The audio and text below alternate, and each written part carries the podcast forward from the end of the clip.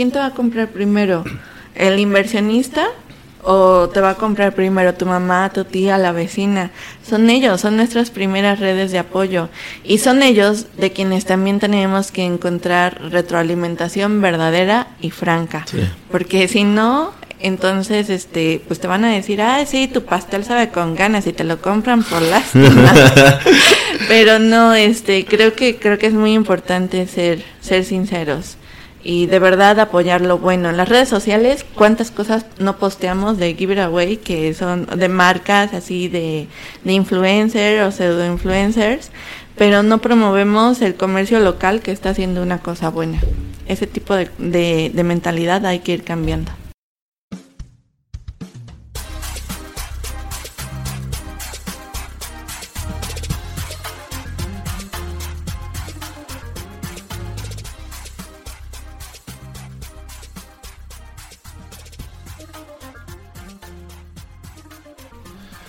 Hola, les habla Mike Mora y les doy la bienvenida a su programa Sin Dirección, el podcast en donde me dedico a entrevistar a personas con historias de éxito en el mundo laboral.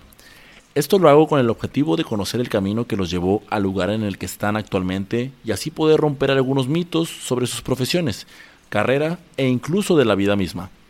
Esto va a permitirte a ti, que estás por determinar tu vocación, a aprender de los aciertos y errores que cada uno de ellos comparte en su historia y así puedas tomar mejores decisiones. La onda del emprendimiento es algo muy común de escuchar hoy en día y es por eso que busqué la entrevista con Cabá. Cabá Silva trabaja como Startup Success Manager en Inc. Monterrey, el festival más importante de emprendimiento impulsado por el TEC de Monterrey para México y Latinoamérica. Dentro de su historia vas a escuchar cómo cada decisión tomada cuenta mucho para lo que va a pasarte en la vida. Pasando por la Facultad de Ciencias Políticas, Mecatrónica e incluso la de Comunicación, además de desempeñarse en el área laboral asesorando tesis en universidades o laborando en el sector bancario, todo lo anterior sin duda se conjuntó para dar como resultado en la persona en quien tuve el gusto de entrevistar y que ahora organiza este evento de talla internacional. Si eres una persona que está indecisa por elegir tu vocación, si tus opciones de elección no tienen nada que ver una con la otra, quédate. Esta historia es para ti.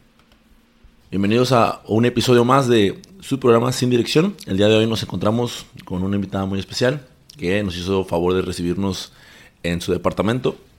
Bueno, el departamento que comparte con Mariana. Ella es Cava Silva. Bienvenida, Cava. Hola, mucho gusto, muchas gracias por invitarme. ¿Cómo estás? Súper bien, estoy muy contenta. Estoy en un momento de mi vida que estoy muy, muy bien. Perfecto, excelente. Es, precisamente por eso es que quería invitarte a este programa para, para que pudieras compartir la historia de, de, Pues van a conocer el día de hoy la historia de una persona que está trabajando directamente con el TEC de Monterrey. Anteriormente los invitados eran egresados de la Universidad Autónoma y pues nos han estado haciendo favor de compartir sus, experiencias. Y hoy, este, particularmente ahorita antes de iniciar la, la entrevista, eh, te hice por ahí una pregunta que, que, me pareció sumamente interesante, ¿no? En el tema de, de, la, de la, elección vacacional, pero ahorita la, la, irás desglosando. Me gustaría que nos platicaras, este, ¿qué es Inc. Monterrey? ¿Qué es en donde tú estás trabajando, no? Bueno, Inc. Monterrey es una iniciativa emprendecéntrica. Nace de la necesidad de darle un espacio, una plataforma a los emprendedores. Y entiéndase emprendedores para darles espacio desde quien tiene la idea de que se levanta y dice como que quiero emprender, hasta los que ya tienen un emprendimiento construido, los que ya tienen amplia experiencia, incluso ya están vendiendo su, las empresas que construyeron. El TEC de Monterrey ve esa necesidad y no por para hacerlo un festival de emprendimiento propio para el TEC, sino para abrirlo a la comunidad, abrir las puertas e impulsar el emprendimiento no solamente en México, sino también en Latinoamérica. Es Inc. Monterrey, el festival de emprendimiento más grande de Latinoamérica.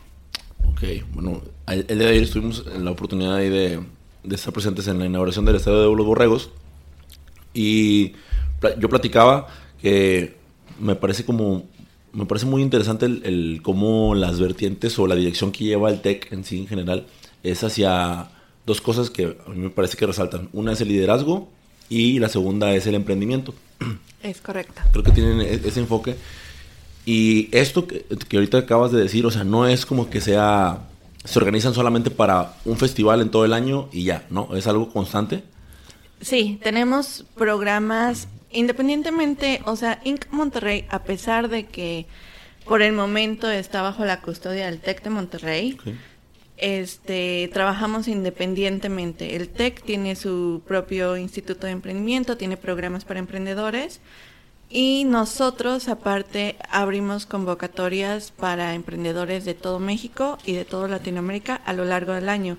Inc. Monterrey no ocurre solamente cuatro días, ocurre durante todo el año. Tenemos eventos al interior de la República. De hecho, acabo de regresar de Querétaro, tuvimos allá apoyando un evento.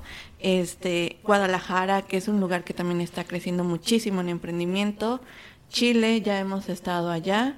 Eh, y también fuimos a, Austin, ya estamos cruzando puentes, estamos creando esas conexiones internacionales y llevamos a 20 emprendedores mexicanos a Austin, ahorita 10 se quedaron para lanzar su empresa mexicana con conexiones globales. Órale, qué chingón.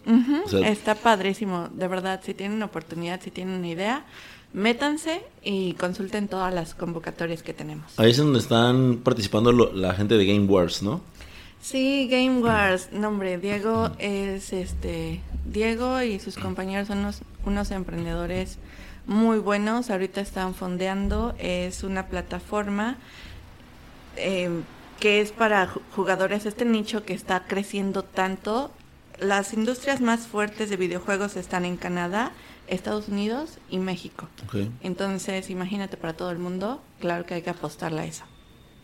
Vaya, sí, eh, yo por ahí este, me tocó creo que una, una cuenta de Instagram que, que me, me, mandó un mensaje y después ingresé yo a la misma y me di cuenta, tenía dos días de haber escuchado, haber escuchado hablar de, de, de la plataforma de Game Wars y fue como que se conectó, ¿no? Entonces ellos, los, esta cuenta que te digo de Instagram me hablaban de que no, nuestros asociados y demás y ya ingresé a la página donde este pues ellos están haciendo están haciendo crowdfunding, ¿no? Sí, están haciendo crowdfunding, que es una, es una cosa súper interesante y que nosotros nos hemos preguntado como simple mortales, ¿no? De que, oye, estaría padre ahorrar, pero más que ahorrar, estaría padre invertir.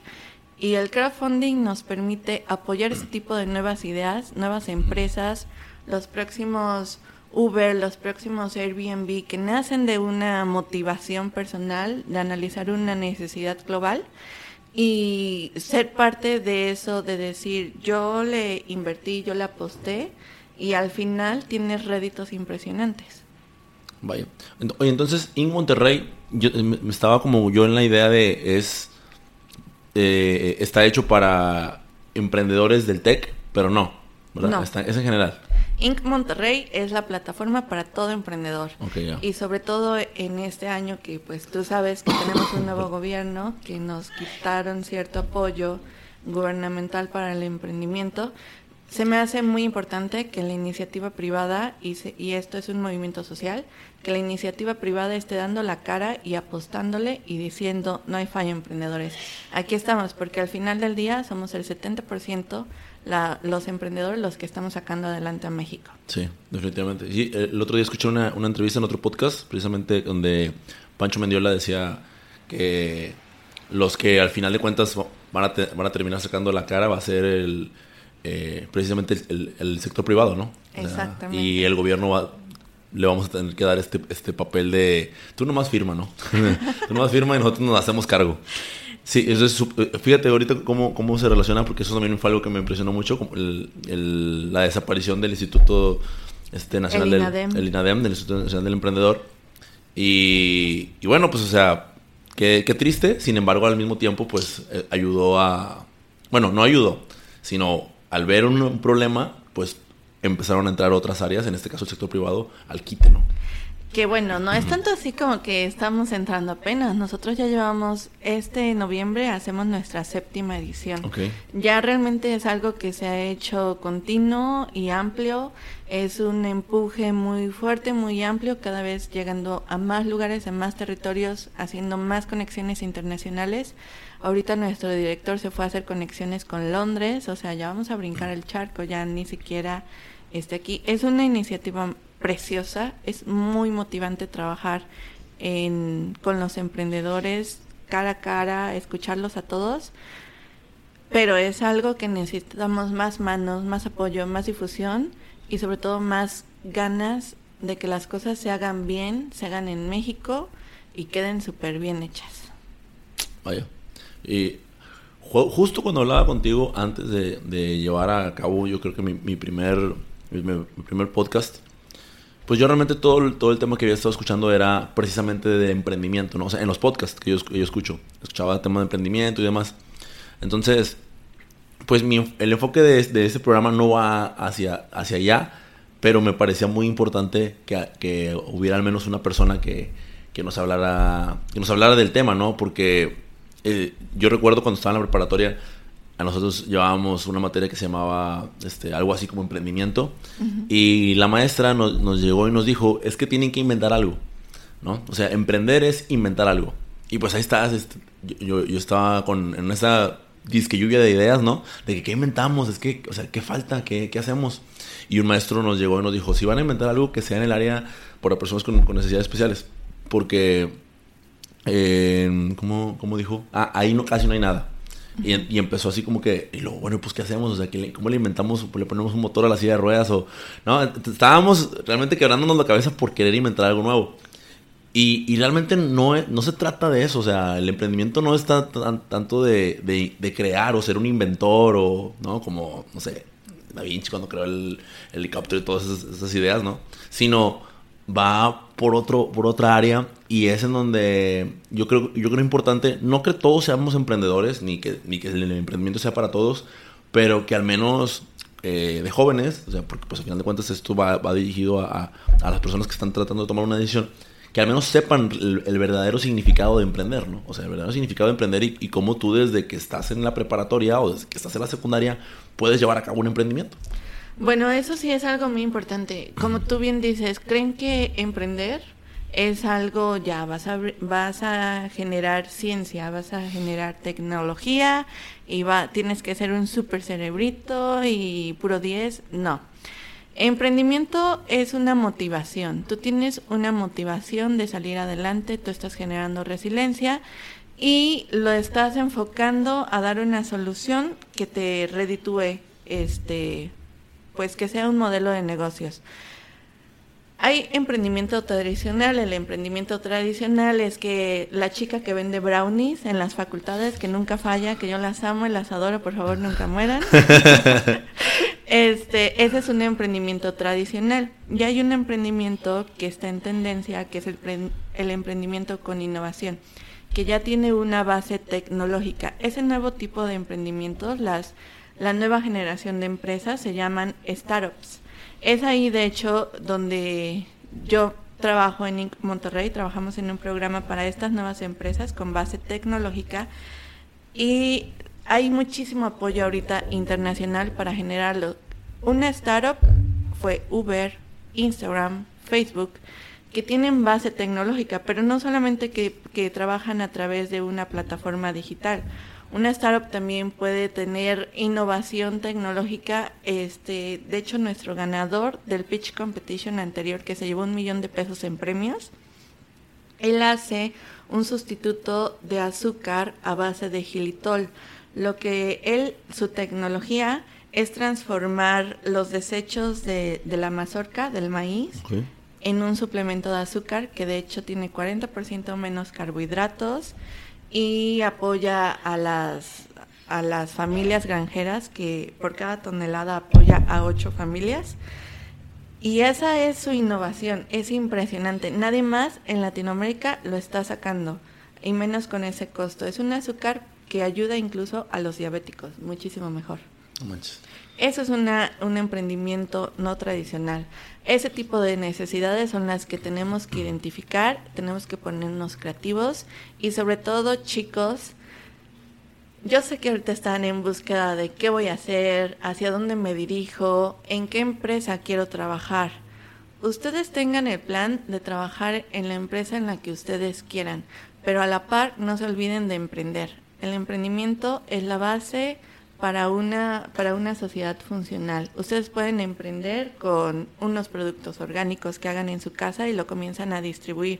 Pero sobre todo eso, que al ustedes ya pensar que en algún momento van a emprender, que no necesitan una carrera técnica para eso, sino que necesitan muchas ganas, mucha motivación y mucho empuje, este, también se dan cuenta que es importante apoyar el emprendimiento que es importante que consumamos cosas locales, que vayamos a las ferias locales y compremos las cosas que las otras personas están emprendiendo, porque la comunidad emprendedora necesita del apoyo de todos.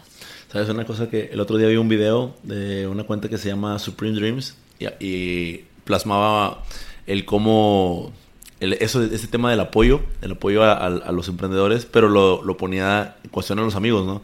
Que decía, cuando un amigo tuyo este, emprende, ¿qué sucede? Te dice, oye, mira, es que te hago un descuento y ven, mira, eh, compra este producto y demás, y eh, no, déjame checarlo, y, lo, y le piensas, ¿no?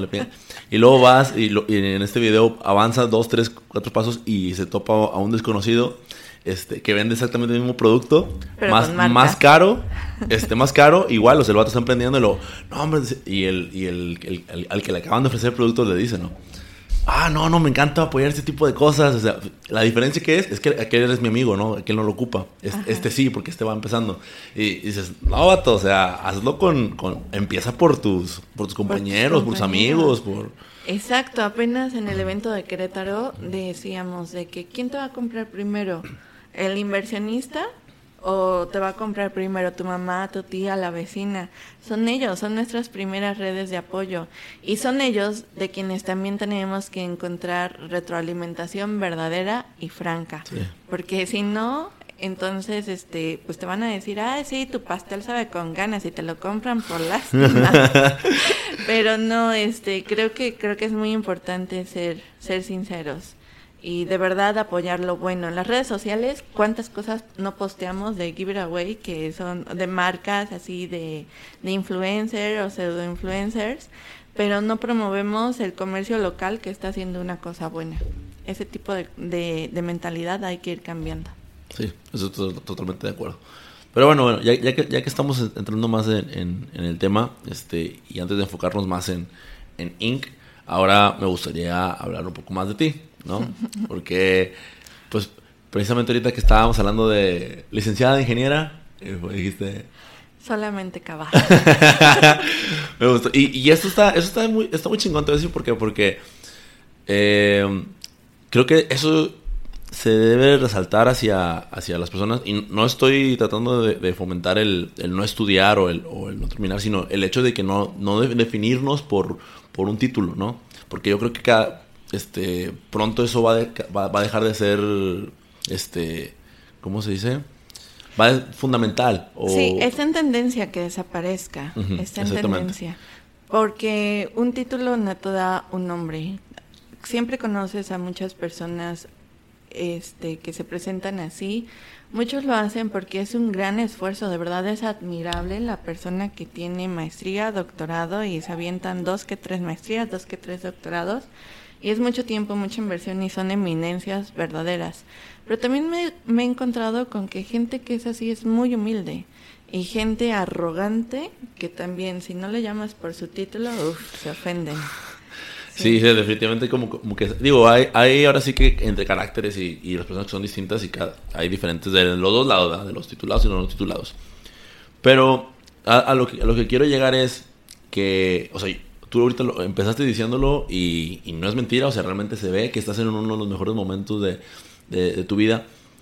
Y cuando yo hablaba con, los muchachos, o sea, hay algunos que están muy frustrados porque no saben qué, o sea, qué, qué, carrera tomar, ¿no? O, a qué molde adaptarse, que, sabe, que pues a final de cuentas también sabemos que esto de las carreras se convierte posteriormente en un molde.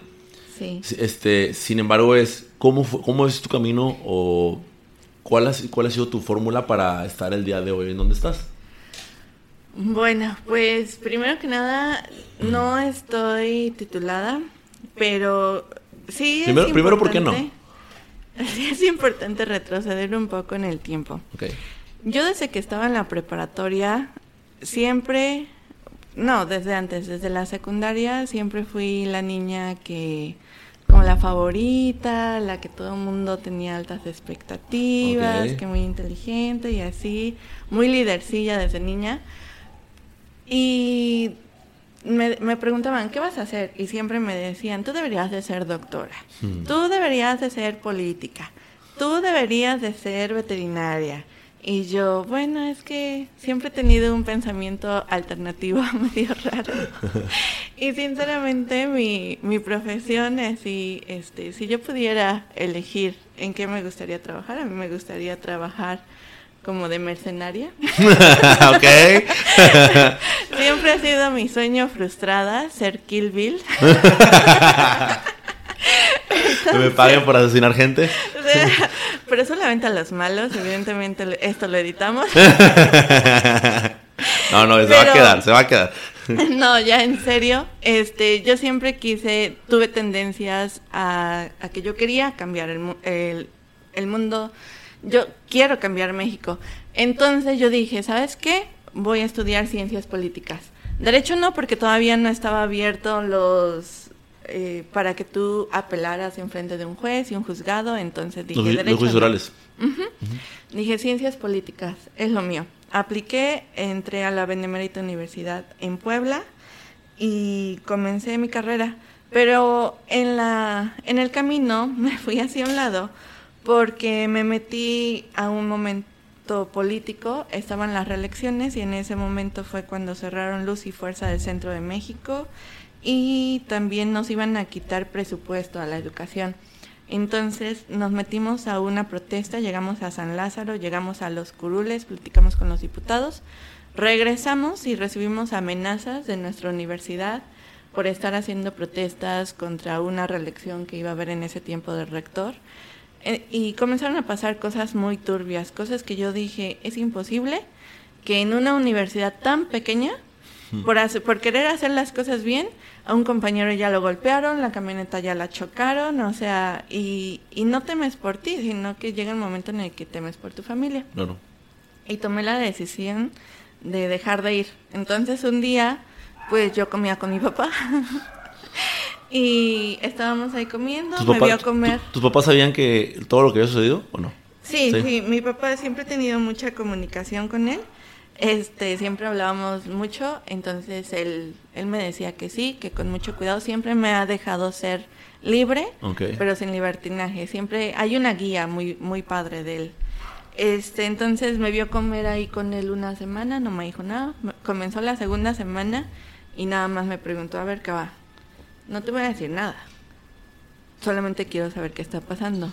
¿Ya no vas a ir a la universidad o qué? Y yo, este, no papá, ¿sabes qué? Me di cuenta que, que la política es muy padre, me encanta, pero no puedo cambiar a México así. O te compran o te vendes. O sea, es, está muy feo. Tengo que ayudar a mi país de otra forma. me esperé para que comenzaran las inscripciones a, a la universidad otra vez y dije, si no puedo por la política y las humanidades, pues voy a intentarlo por la ingeniería y me metí a mecatrónica. Ok. Cambio un poquito radical. Súper radical, claro que lo sufrí como no tienes ni idea. Mis amigos ya armaban protoboards, ya armaban robots, este, pues todas habían estudiado en una técnica, sabían de compuertas, algoritmos y todo. Y yo, que había estudiado para humanidades siempre, no hombre, sufrí como no tienes una idea horrible. Fíjate que en matemáticas me fue bien, pero física siempre fue mi coco. Y es lo mismo, o sea, física son matemáticas, pero yo no sé por qué le tienen que poner nombre a las flechas. Entonces se me hizo súper complicado y dije, bueno, la tercera es la vencida. Y me cambié a vivir aquí a Monterrey. Y en Monterrey vi que la licenciatura se llamaba Mercadotecnia. Así la anunciaban como Mercadotecnia. Okay. Este, cuando me metí y comencé a estudiarlo, en realidad eran ciencias de la comunicación. Yo dije, comunicación, comunicación es para los que no quieren hacer nada, comunicación es para los que quieren salir en la tele. Estaba así como con ese... Ese estereotipo, ¿no? Ajá, ese estereotipo, ese paradigma. Y después me voy dando cuenta de que, de que como ciencia es impresionante, de verdad los motivo a conocer todas las ramas, todo lo que puedes estudiar, porque el ser humano se comunica y se comunica de muchas formas. Y comunicación no es salir en la tele, chicos. Ese es un oficio y es un oficio bien padre, pero detrás de eso hay una estrategia de comunicación, teorías, este psicología también. Claro, o sea, nos mezclamos con muchas con muchas otras ciencias eh, y me encantó. O sea, realmente me gustó mucho. Y pues ya aquí en Monterrey, yo toda mi vida he trabajado, eh, trabajé como emprendedora con mi papá, era ambientalista. Aquí en Monterrey no tardé en encontrar trabajo y comencé a trabajar con la doctora Janet García, que es investigadora de la Universidad, de la Autónoma. Entonces con ella comienzo a trabajar y comenzamos a hacer investigación en comunicación y otras disciplinas como comunicación y salud. Y pues dije, de aquí soy, es lo mío, me encanta. Y comienzo a desarrollarme como investigadora desde el segundo semestre de la carrera. Cosa que me hable, me abre, me amplía el espectro y pues me vieron, me cacharon, me capacitan y yo en cuarto semestre ya estaba dando clases de séptimo semestre y de maestría en comunicación. Vaya. Pero todavía no me había graduado. Este, aprendí muchas cosas. Yo ya asesoraba tesis de doctorado. Em, ¿En cuarto semestre? Sí, desde cuarto semestre yo ya asesoraba tesis. Trabajábamos con la con la Organización Panamericana de la Salud. trabajé con muchos doctores, grandes amigos. Y pues bueno, como que para, para hacerlo más corto, este, me meto al trabajo, me metí a trabajar y me siento que me faltan cosas en la facultad. Ah, eh, espera, estabas en cuarto semestre del tema de, de, la carrera de comunicación, o bueno, de mercadotecnia, pero estabas a la par trabajando con la doctora Janet García en, el, en, el área de la salud. En el área de comunicación y salud. Ok, ya. Sí, en investigación como tal, investigábamos sobre obesidad infantil, sobre uso de las drogas en los adolescentes, este, investigaciones de ese tipo, de educación. Pero pues ya con todo eso me siento corta en el área académica en la universidad y le pierdo interés y comienzo a dejar de ir porque me gustaba más el trabajo. Me gustaba más el trabajo que la misma facultad y pues algunos profesores, incluso a mí me tocaba asesorarlos en, en las tesis. Híjole, complicado. Siempre he sido muy, muy amable y todo, pero ya me sentía muy corta y me comencé a desesperar, este, la verdad.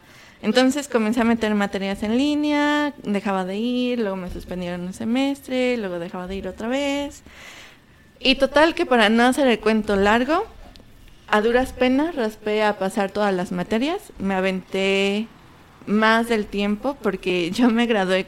Yo fui a la fiesta de graduación de mis amigos, pero yo todavía iba a la mitad de mi carrera.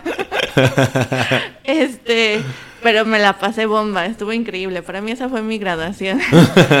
claro que cuando ya terminó, no, y, ah, bueno, y para esto, chicos, es súper importante que ustedes desde que entran a la carrera comiencen a buscar prácticas. No saben la cantidad de puertas que les abre hacer prácticas desde temprano, porque cuando tú vas a un trabajo, ¿qué te piden? Experiencia. Experiencia. y no se las van a pagar, entonces métanse a hacer prácticas. después, cuando ya iba como por quinto semestre, ya me sentí incompleta y dije, ah, muy bien, bueno, ya he estado aquí en el área académica, eh, muy padre, muy bonito todo, muchas gracias. Compromiso. Pero cuando yo llegué a Monterrey, particularmente pasé por el edificio de Banorte, por uno de los edificios de Banorte, y yo me lo quedé viendo, y es una cosa emblemática de Nuevo León. Entonces yo me lo quedé viendo y dije, qué bonito se ha de sentir tener un trabajo de oficina. Yo quiero trabajar ahí. Y cómo es la vida maravillosa que cuando tú le dices algo te va conectando. Cuando decidí hacer prácticas, dije, quiero que sean en Banorte. Y así, pum, pum, pum, pum, pum, se abrieron las puertas y entré a trabajar en prácticas en Banorte.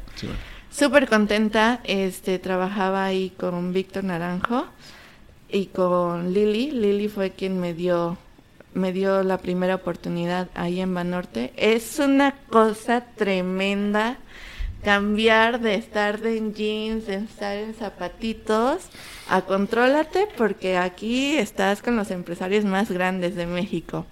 Es una experiencia bien padre, este les da tablas, les da forma para relacionarse con todo tipo de personas. Aprenden a comunicarse mejor, aprenden a organizar eventos, aprenden a que todo tiene que ser de verdad perfecto. ¿En qué área estabas ahí en Manorte? Nosotros trabajábamos para presidencia directamente. Entonces, claro que el, el, área era muy cuidada, este, pues información también. Hacíamos eventos para ellos y aprendí muchas cosas de, de mis compañeros de trabajo. Pero yo estaba como practicante. Este, ya tenía las prácticas, tenía el trabajo y tenía la universidad. Más eh, desapego sentí con la, con la universidad. Ya, o sea, esta- estabas haciendo tus prácticas de mercadotecnia, que, la cual tenías medio que en stand-by, Ajá. y, pero le estabas, le estabas metiendo un punch increíble a, a, a Banorte, ¿no? Tu trabajo. Exactamente, sí. Entonces, bueno, ya en investigación me fue muy bien. Eh, Saqué dos capítulos del libro, tengo journals en inglés, o sea, tengo como todo para hacer la maestría. Pero ahorita estoy en una etapa, resulta que estuve en Banorte un año y medio, muy contenta, muchas gracias. Con permiso, otra vez. Con permiso otra vez, pero esta necesidad, no sé si ya se dieron cuenta, pero a mí me encanta evolucionar y me encanta. Soy de esas personas que si te preguntan si quieres hacer algo, lo hago por la experiencia. Oye, ¿quieres ir a hacer rappel? Híjole, me da miedo, pero sí, porque no quiero que nadie me cuente. Y pues ya viene, viene el momento en el que tengo que cambiar de aires y no sabía dónde trabajar.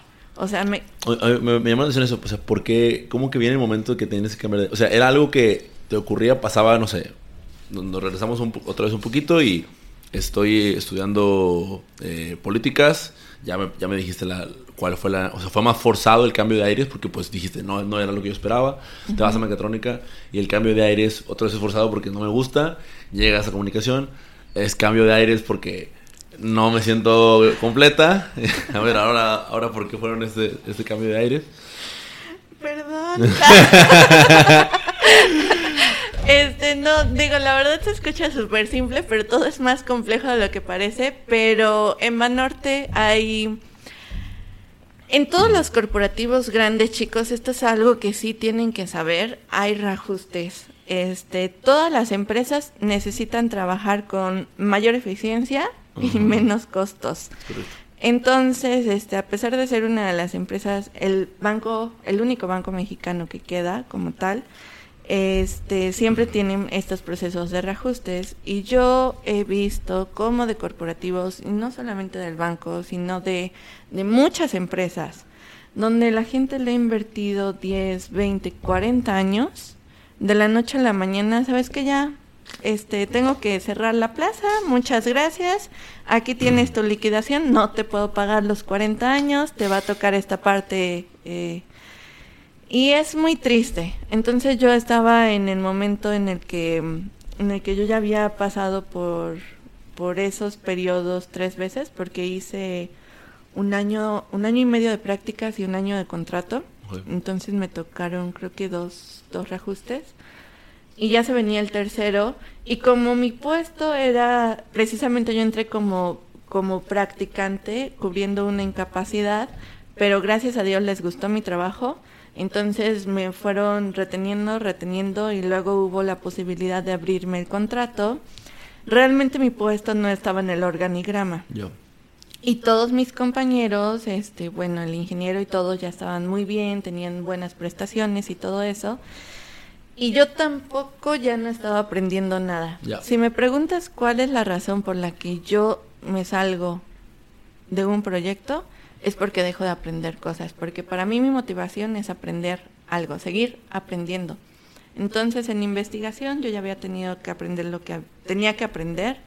Este, muy y en Banorte yo ya había aprendido lo que tenía que aprender, ya no había áreas de oportunidad y sabía que el reajuste nos iba a pegar. Entonces yo hablé con mi jefe, porque yo ya estaba pidiendo un aumento, este y vino lo del tiempo de reajuste y alcé la mano para salirme porque te conviene. si no te sales en esos tiempos, cuando no te tocan las liquidaciones de ese momento. Jamás me había quedado tanto tiempo sin trabajar, a excepción de cuando me vine a estudiar para acá. Después de salirme de Banorte, estuve sin trabajo un mes. Que yo dije, ay, bien padre, voy a tener vacaciones. Ay, no, estaba harta de mí. Toda mi vida he trabajado, entonces yo ya estaba desesperada. Dije, sí, un mes, uh". No, ya, dos semanas fueron suficientes. Y comencé a buscar y no sabía dónde buscar. Y me he dado cuenta. Y vaya que tenías un, una gama muy amplia, ¿no? O sea, podías entrar a hacer, eh, no sé, pruebas en algún lugar de mecatrónica o comunicación o política. Sí, sí, gracias a Dios, sí. Y además me encanta trabajar y yo le entro a todo, o sea, no tienes una idea. Yo, mi papá me ha enseñado todos los oficios, con él era mecánica, yo era la chalana, la típica chalana. Yo te sé este, desarmar un, un motor, no lo vuelvo a armar, pero desarmarlo puedo. pero desarmado sí se queda. este, eh, me, me puso de albañil, me puso a pintar la casa, o sea, todos los oficios y luego, pues la parte académica, ya tenía la parte académica, ya tenía la parte corporativa. Ahora, ¿qué quieres, Cabá? Por favor, defínete.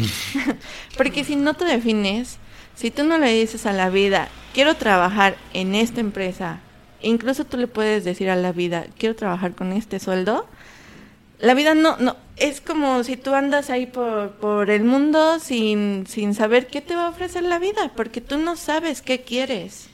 Entonces tú dile a la vida, tú dile, ¿sabes qué? Quiero trabajar en esta empresa. A mí me pasó, yo dije, yo quiero acercarme a la ONU porque fue mi máximo sueño en su momento. Y rápido me conectó en la universidad y yo ya estaba un paso, o sea, ya estaba trabajando con la Organización Panamericana de la Salud, yo ya estaba un paso a la ONU. Y luego le dije, ay, no, mejor sabes qué, sí quiero trabajar en Banorte y pum, bien rápido. Y muy bien, o sea, en, en áreas estratégicas, me encanta. Y luego no sabía y no se me abría ninguna oportunidad. Y eso sí, chicos, por favor no se desesperen. Tienen que saber algo. Ustedes van a mandar mil currículums, van a recibir tres respuestas y una sola entrevista. Y puede que la entrevista ni siquiera se formalice, ¿eh? O sea, no se desesperen, es algo que le pasa a todo mundo.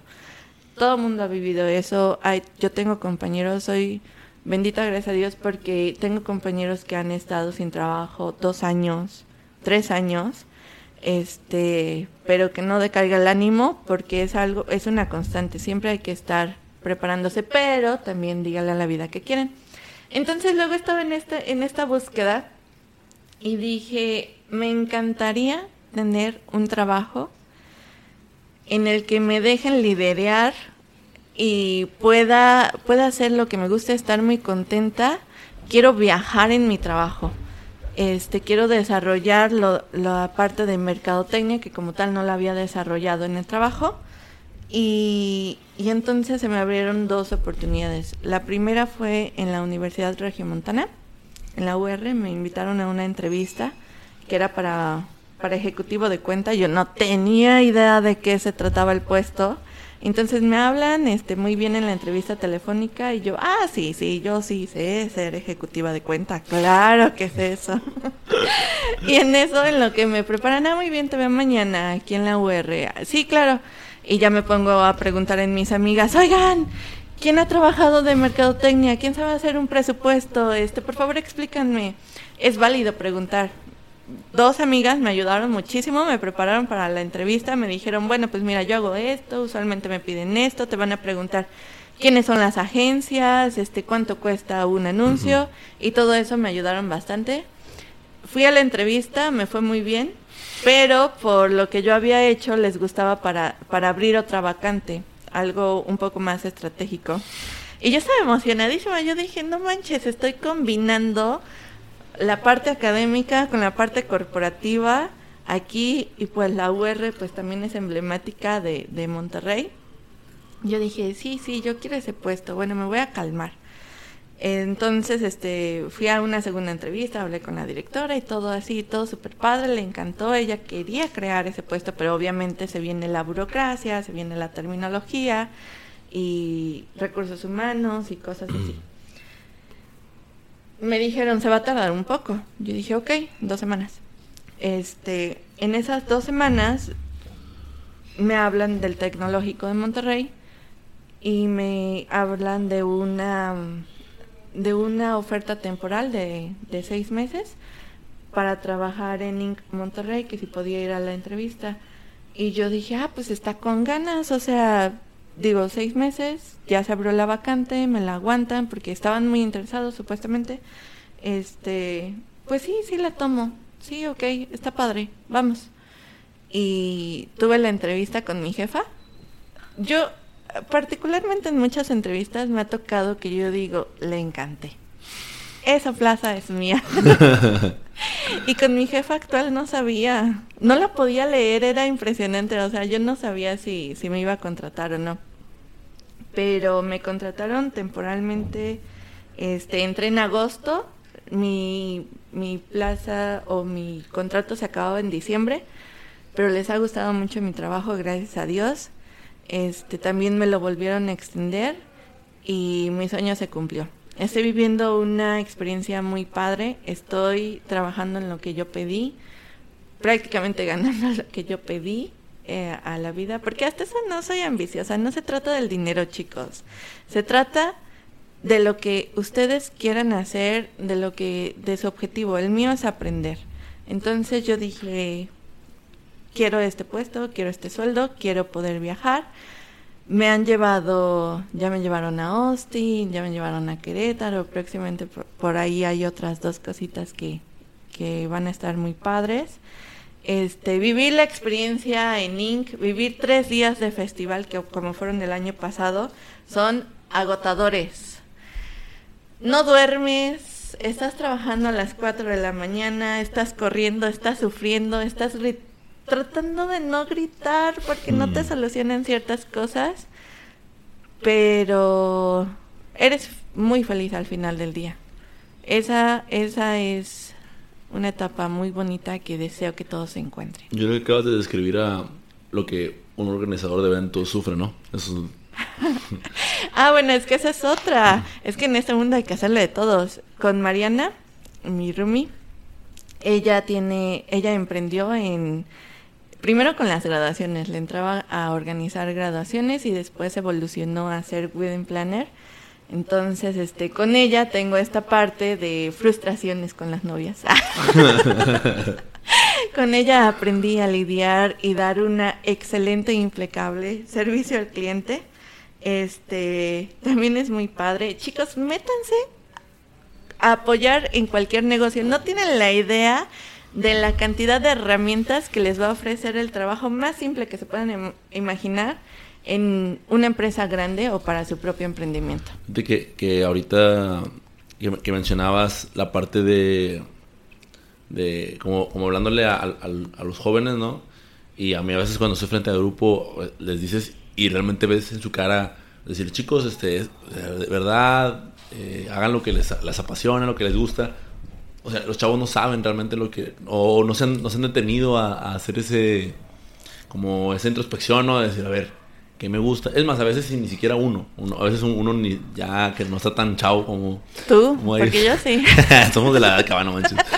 Entonces, este... pero porque también piensan que es algo complejo, ¿no? O pensamos que es algo complejo. Pensamos, es que haz lo que te gusta. Sí, pues, sí, pero a mí me gusta, no sé, me gusta bailar seguramente. Pues, pues por ahí dale, o sea, ¿qué quieres ser? Eh, no sé, y empiezas como, eh, a, como a, pensar que es, es, mínimo lo que, lo que tú quieres o lo que, o lo que tú aspiras, y ahí te detienes, ahí te frenas. Y no, o sea, en realidad es, ¿qué quieres ser? ¿Eso tú quieres ser? Dale. Eso combinado con el, ¿quieres? si conoces de alguna, de algún lugar en donde puedas apoyar y tomar experiencia, tómalo. Es que no me van a pagar y me van a, van a negrear.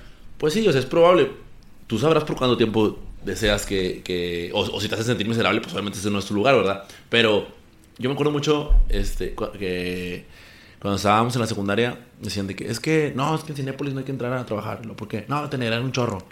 Te negrean un chorro. Entonces yo realmente no, no, voy a poner ahorita a explicar cuál era mi definición de negrear en ese momento porque ni, ni siquiera lo sabía, nunca, había, nunca, me había negreado, ¿no? Entonces, pues era como, bueno, X, ¿no? El punto es de que la forma en que me lo dijeron fue como, es algo malo. Y, y, con el paso del tiempo, no, o sea, conozco gente que trabajó en, en lugares, o sea, ahorita vivo Cinépolis, porque, pero porque te ponían a hacer muchas cosas, ¿no? O sea, ahora haz esto, ahora haz esto, ahora trata aquel, o sea, no, no tenías una, una función en lo específico, pero tenías muchísimas funciones. Y eso te llena de una experiencia para el servicio al cliente, para resolución de problemas, o sea, te, te da herramientas, entonces... y buena actitud. Y buena actitud. Creo que es algo clave que todos tienen que aprender, porque de verdad, yo ahorita trabajando aquí, dilucidé algo, porque obviamente uno va con su mejor, con su mejor esfuerzo, su mejor ánimo, con amor al proyecto, pero te vas a encontrar con compañeros que no, o sea, o que, o que tienen conflictos. Entonces yo me di cuenta particularmente de que hay tres tipos de personas. La primera es la que tiene talento, pero no tiene actitud. La segunda es la que tiene actitud, pero no tiene talento. Y la tercera y la ideal es quien tiene talento y tiene actitud. Tú puedes trabajar con la persona que tiene talento y no ah, tiene actitud. Ajá. Porque chingados, o sea, le pides las cosas, te, pon, te voltea la cara, pero te entrega un trabajo impecable. Entonces puedes trabajar con eso. Tú puedes trabajar con la persona que, que tiene actitud, pero no tiene talento. Porque, oye, ¿sabes qué? Necesito que por favor me hagas esta presentación. Ay, sí, sí, claro que sí, yo te ayudo. Y te entrega y tú dices, ay, no le enseñaron a hacer una presentación a la mujer. Mira, por favor, mira, vamos a cambiarle esto, es que fíjate que el objetivo es este y este, y ¿qué te parece si le metemos eso? Sí, sí, sí, se lo metemos. Bueno, te va a costar un poco más de trabajo, pero al final ella va a aprender y tú vas a aprender y, y van a entregar un buen trabajo. Pero con quien no puedes trabajar, con quien es imposible y tú vas a tener que resolver las cosas, es con la persona que ni tiene talento, ni tiene actitud. O sea, híjole, qué, qué gacha. Te, te, acordaste de varios, ¿no? Me acordé de dos que tres que traigo atorados por ahí. Yo también, ya te enseñaron a la mente. De hecho, cuando dijiste tres, yo te iba a decir, yo no soy el cuarto, que es el que no tiene ni actitud ni. Es que esa para mí ni es persona, No, pero, o sea, sí es, sí es algo feo. Pero ¿saben qué? Es porque no les gusta el trabajo, no han encontrado su motivación. Yo sé que es difícil, yo también cuando era chiquita no sabía. Fíjate que en el emprendimiento tenemos algo que se llama pivotear. Pivotear es que tú empresas con tu negocio y tú dices, no manches, tengo una super idea de cupcakes. Ay, perdón que siempre ponga comida, pero soy una persona, fracasé como gorda sin hablo de comida. este, tengo un súper emprendimiento de, de, cupcakes, entonces estos cupcakes van a ser red velvet, este, y todos van a tener un betún de mantequilla. Oye, ¿qué, qué red velvet? Red Velvet son los cupcakes que son rojos. O ah, sea, nada, le pones pintura roja y ya Perdón, son. Perdón, fracasé como gordo. Red Velvet. No, fracasaste como millennial.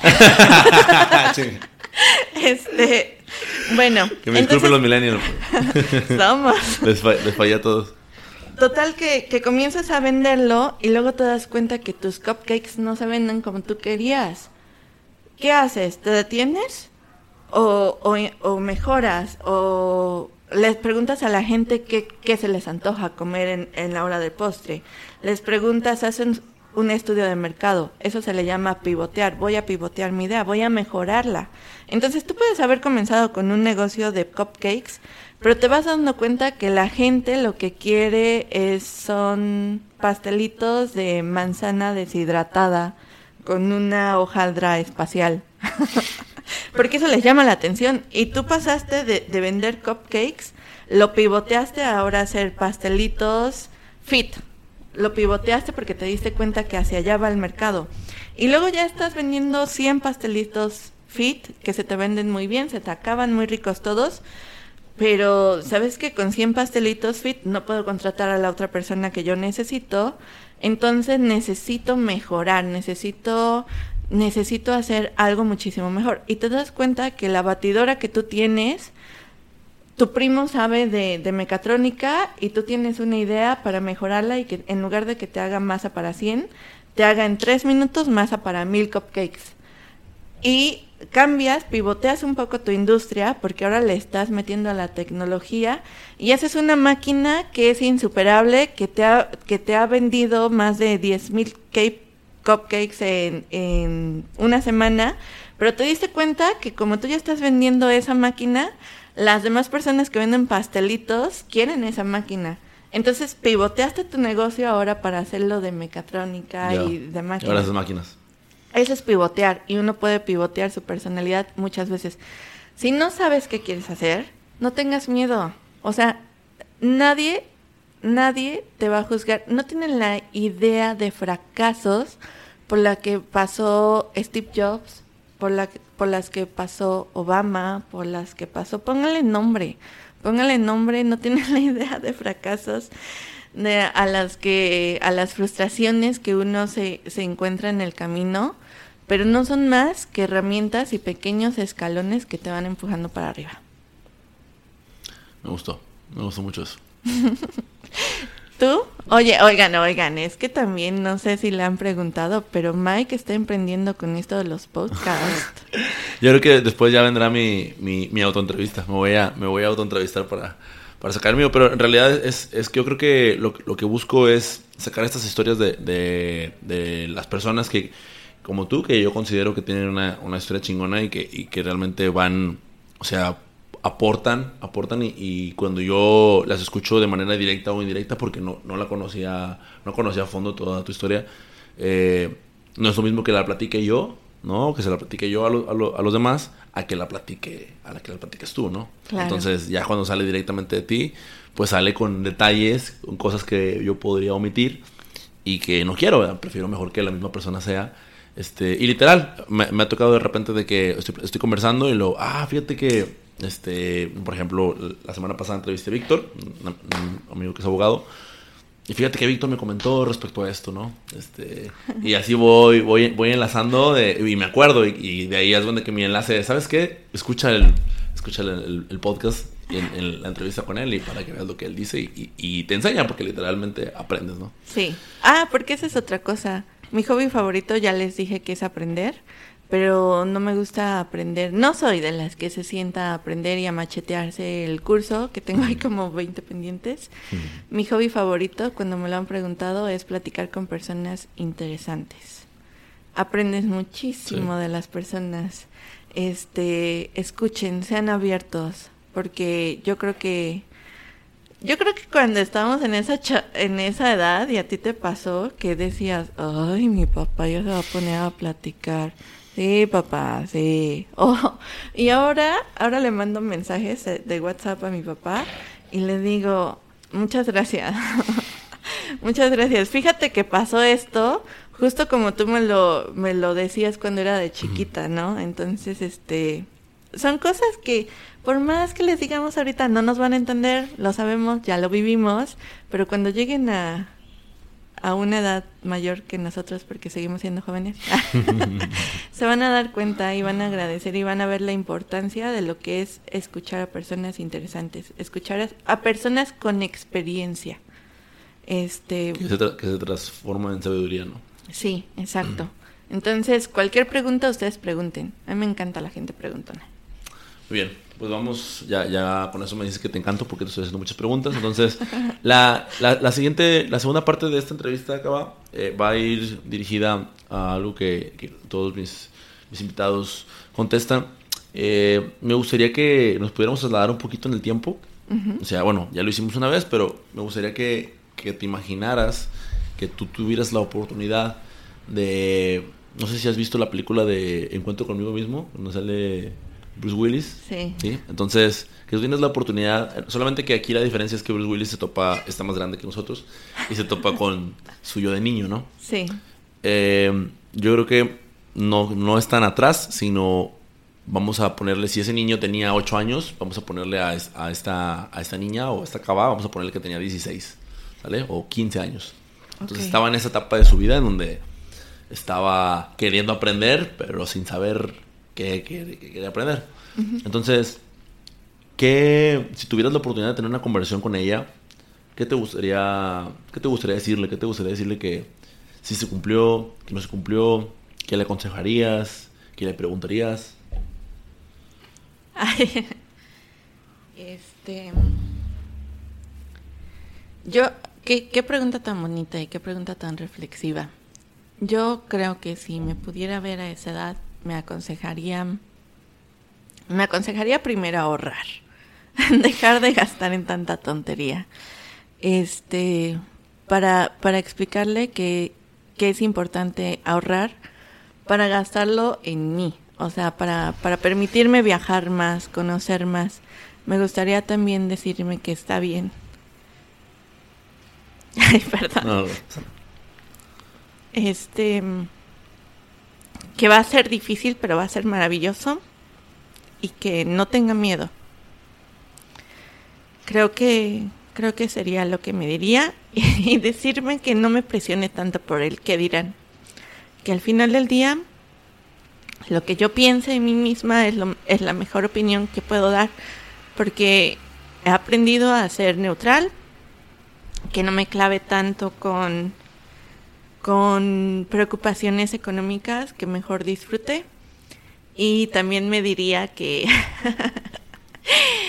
que piense mejor la que la escuela es muy importante, que no, no desista de ella, que al final del día me va a dar muchas herramientas y si algo cambiaría, fíjate que sí sería eso, este, ya sacar el título, porque para crecimiento profesional en, en, en una corporación y más en una universidad, tarde o temprano voy a tener que agilizar eso, entonces que no pierda tanto el tiempo en eso, porque tal vez ya hubiera tenido otro tipo de oportunidades. Gracias por compartir tu respuesta. Gracias a ti por preguntar.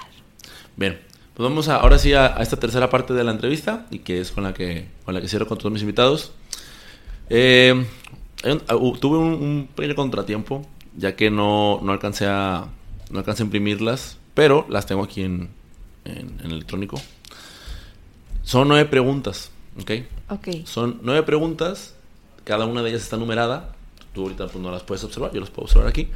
Y lo que hacemos, los, lo que hago es que le, les, les pido que tú elijas la pregunta. En este caso, pues va a ser al azar. Solamente lo vas a hacer mediante un número, ¿ok? Entonces, tú me vas a decir un número del 1 al 9 y el número que me digas es la pregunta que te voy a hacer. Te voy a hacer tres preguntas, ¿ok? Ok. Entonces, ¿con cuál número vas a iniciar? Del 1 al 9. A la peña diría 15. Como me gusta hacer las cosas a mi modo, voy a decir 15.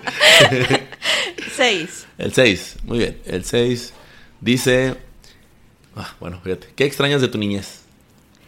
¿Qué extraño de mi niñez?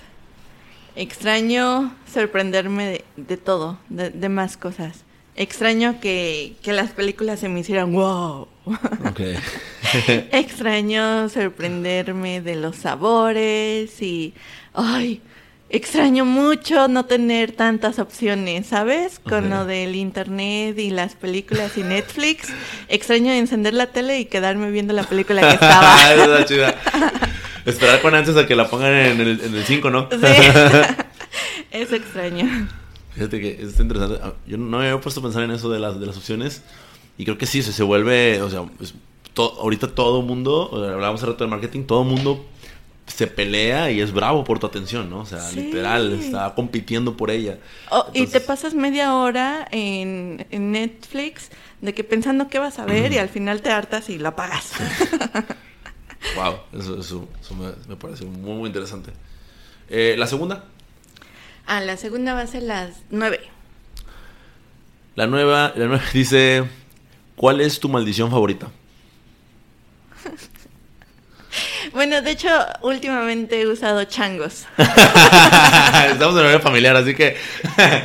no, en serio, porque me propuse, como estoy en una nueva etapa y tratando de ser menos... A mí me encantan las groserías, me encantan. Y, y la jerga popular regia es súper padre, o sea, escuchar con madre, este, al chile y esas cosas las digo mucho. Pero quiero cambiar un poquito el chip y dije, ya no voy a decir chingada madre. ya voy a decir changos. Changos, ok. Muy bien. La, ¿Y la tercera cuál sería? La uno. La uno. Dice, ¿qué cosa divertida has hecho en las últimas semanas? ¿Qué cosa divertida? Ay, bueno.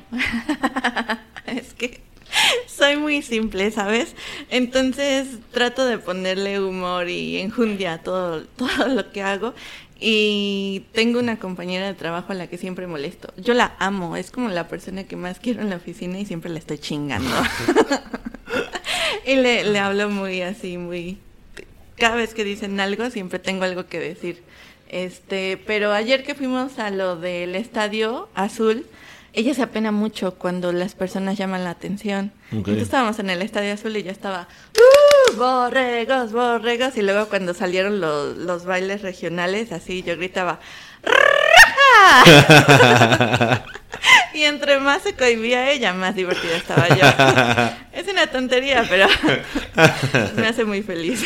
Yo, yo, creo que ese es el tipo de, de, amistades en donde se, se complementa, ¿no? O sea, que no, no, no, no porque los dos no sean súper, eh, eh, ¿cómo se dice? Iguales, del mismo mood, así. Sí, no. Hay un complemento muy padre. Y además, ¿sabes qué? Que este trabajo me ha metido con amigas mayores. Siempre, siempre había sido la mayor entre mis amigas, la más sensata, la más así. Y ahora que yo soy la chiquita, soy la que le mete el punch, la chispa y, y no las deja envejecer. Eso también me ha pasado a mí. Muy bien, ahora vamos con las tres preguntas que yo les llamo que son las preguntas de cajón. Estas se las hago, se las hago a todos. Eh, la primera de ellas dice, ¿de qué tema te gustaría escribir un libro? De amor. De amor. De amor y relaciones. Este, de hecho, es uno de, mis propósitos. Ya casi estoy a punto de comenzar la carrera rumbo a los 30. Entonces tengo que, que escribir al menos dos capítulos. Porque no sé qué facilidad tengo, que las personas siempre vienen a mí a pedirme consejo y a contarme sus historias. Y tengo amplias historias al respecto, pero además se me hacen muy interesantes. Este, como análisis de las personas, se me hace muy interesante. Like, eh, apenas iba a preguntar por qué, pero ya, ya salió con el tema de, de escuchar muchas historias. Entonces traes un buen repertorio para hacer una combinación. Y además una, una historia detrás mía también que es otro tema, ¿verdad? es otro, para otra entrevista. Estamos haciendo pronto. Cava, la revelación. Muy bien. La, la pregunta número dos dice: ¿Qué sería peor? ¿Que te cancelen un vuelo? ¿Encontrar algo desagradable en tu comida? ¿O resbalar mientras subes a recibir un reconocimiento? Me ha pasado la última.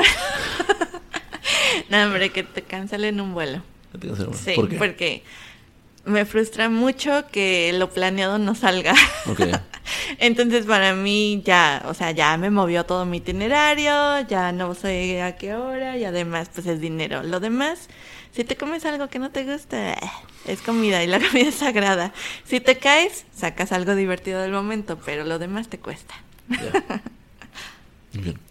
La última es, ¿preferirías, ¿preferirías usar tu dinero en un secretario personal? ¿Un cocinero o un chofer? Un cocinero.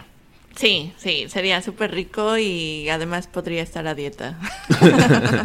¿Tú crees que un cocinero podría estar a dieta? Yo creo que al contrario. No. Yo voy a hacerte lo que tú me digas, caba, así que, este, bueno, así hazme otra pizza. Yo le voy a decir, no te pago si no bajo un kilo. ah, ok. Bueno, por cada kilo que baje, te doy un bono.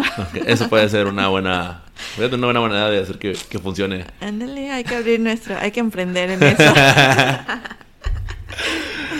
bueno, pues este, te agradezco mucho que, hayas accedido a estar en, el programa. Este, que, te hayas dado, dado el tiempo de, abrirme aquí las puertas de, tu departamento. Mi departamento es tu departamento. y, Mientras no la riegues. ok, ok, eso lo va a ser editado. Eh, y que, hayas, y que hayas, te hayas abierto a, compartir tu historia, que, que, la neta está, está muy chida, está muy chingona. Y que, y creo que puede, puede ayudar. Me, en lo personal me gusta mucho porque o sea, no hay un no hay una, una, una, sola manera de hacer las cosas, ¿sabes? Ni hay una fórmula secreta de, de, de realizarlas. Entonces, eh, está bien cambiar, está bien este, estar confundido, está bien eh, no saber definir, está bien, pero ya estás ahí, ok, pues define, ¿verdad? Y cómo, pues experimenta. O sea, no, no te van a caer las respuestas del cielo. Claro. Este, tienes que hacer algo para que eso se vaya definiendo poco a poco, ¿no? Claro, no, no te vayas a buscar trabajo como don Ramón, o sea, pidiendo no encontrarlo. no, al contrario, si ya estás ahí, pues experimenta. Saben que, que Einstein dice que si tú quieres tener resultados diferentes, tienes que hacer las cosas diferentes. Entonces, este, no es incorrecto equivocarse. Y si te caes, te levantas. Hay muchas manos que te van a ayudar. ¿Dónde te encuentra la gente en, tus redes sociales? Quieren preguntarte algo. En mis redes sociales me pueden encontrar, eh, uso más Instagram como cada kilo A-B-A-H Silva, así me llamo. Sí me llamo Cava, aunque no canto nada bien. así me encuentran cualquier duda, cualquier mensaje. También les dejo mi correo del trabajo por si tienen dudas sobre el emprendimiento, por si quieren saber sobre convocatorias y participar en Inc. Monterrey, que ahora van a ser cuatro días, va a estar padrísimo, no se lo tienen que perder, del 7 al 10 de noviembre. Ahora nos vamos por cuatro días, nos movemos a Sintermex, lo vamos a hacer macro, macro. Este, va a haber va a haber actividades culturales, emprendedoras, conferencias, conferencistas, convocatorias, em, exposiciones. Es, es algo que no se pueden perder. Mi correo es cadequilo.silva.tech.mx. Perfecto, pues ya los tienen para los que se deseen comunicar. De nuevo, muchas gracias, Muchas gracias a ti, Mike. Mucho gusto y felicidades. Pues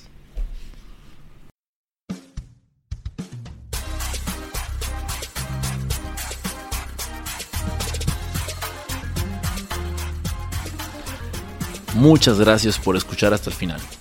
Si te gustó y quieres apoyar este podcast, por favor no olvides presionar el botón de seguir en Spotify y picarle a suscribir en Apple Podcast. Esto nos ayuda a que cada día sean más las personas que nos escuchan. No olvides seguirnos en nuestras redes. El Instagram es arroba sindirección.mx y el Facebook es sin dirección. Yo soy Mike Mora y nos escuchamos el siguiente viernes.